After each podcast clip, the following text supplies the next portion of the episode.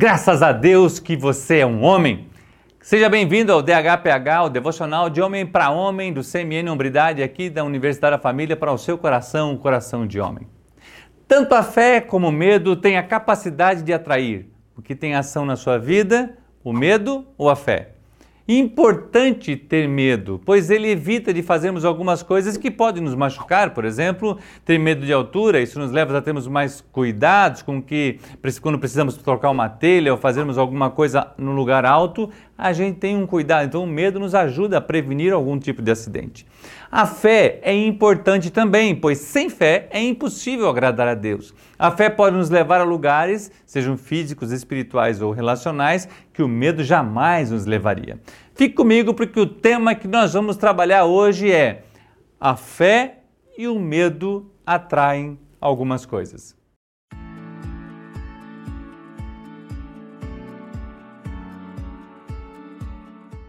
A Bíblia Sagrada tem vários textos que nos falam sobre medo e fé. Por exemplo, Pedro andou sobre as águas porque depositou a sua fé na palavra de Jesus.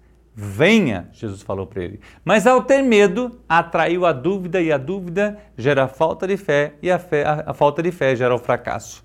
Isaías também fala no capítulo 41, versículo 10, fala assim: Por isso não tema, pois estou com você. Não tenha medo, pois eu sou o teu Deus. Eu o fortalecerei e o ajudarei. Eu o segurarei com a minha mão direita vitoriosa. Ainda, Paulo, escrevendo aos Romanos, no capítulo 15, o versículo 13, nos diz que o Deus da esperança os encha de toda alegria e paz por sua confiança nele, a sua fé nele, para que vocês transbordem de esperança pelo poder do Espírito Santo. Então a fé e o medo sempre atraem alguma coisa. O que, que significa o medo? Medo significa estado psíquico provocado pela consciência do perigo, real ou apenas imaginário, ou por uma ameaça. Receio de ofensividade irracional, temor, receio de ofender, de causar mal ou de que ocorra algo desagradável. Agora, o que é a fé? Eu gosto porque o, a, o dicionário já fala assim que a fé é uma convicção convicção da existência de algum fato ou da veracidade de alguma asserção, credulidade, crença, conjunto de ideias e crenças de determinada religião ou doutrina fidedigna, ou fidelidade, compromisso, promessas, confiança, crédito. E atrair, o que, que significa atrair? Atrair significa aproximar, chamar o chamar para si. O imã atrai o ferro. Puxar para si, excitar, atrair, simpatia de todos. Ou seja, a atração. Então, o medo tem um significado que gera temor, que gera uma paralisação sua. A fé já é uma convicção que leva você a uma ação. Só que tanto o medo quanto a, a fé atrai alguma coisa.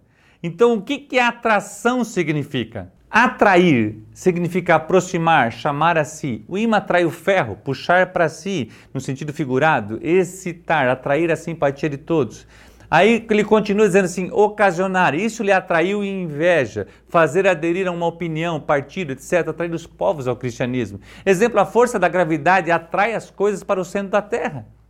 Pessoas boas atraem coisas boas, pessoas más atraem coisas más. A Bíblia fala que boa, as más companhias corrompem os bons costumes, então as boas companhias trazem bons costumes. Deus falou para Josué: seja forte e corajoso, pois você conquistará a terra. Por que, que Jesus falou isso para ele? Porque mais ou menos 40 anos atrás o povo estava na mesma posição, mas foram tomados pelo medo, na qual consequentemente atrai coisas negativas, na qual levou a murmurar e a duvidar e levando-os a ficar cerca de 40 anos caminhando no deserto. Josué e Caleb naquela época falaram: "Nós podemos conquistar a terra. Deus está conosco, ele nos fará entrar. Ele já demonstrou o seu poder e a sua glória. Vamos esmagá-los em nome do Senhor Jesus." Ou seja, a fé a fé atrai convicção, o medo, retração, murmuração, coisas negativas. E o tema de hoje é: o que tem atraído você? O medo ou a fé naquilo que Deus quer fazer para você? A mesma situação em relação a Golias. O exército de Israel estava tomado de medo e por 40 dias atraíram os seus corações dúvida e paralisia. Pensa, 40 dias o medo dominava o exército de Israel. Ninguém tinha coragem, estavam paralisados para aquilo. De repente chega Davi. Davi colocou a fé em Deus, que o atrai a coragem, determinação, ação, força e, consequentemente, a vitória. O que tem ocupado o seu coração? Medo ou fé? Com quem você tem caminhado? Homens medrosos, apáticos, passivos, neutros, os homens, ou homens de fé, de coragem, firmes, que sabem para onde estão indo, que assumem a responsabilidade de serem marido, pai, filhos que honram seus pais, homens que são que não se vendem pelo medo, mas são guiados pelo Espírito de Deus.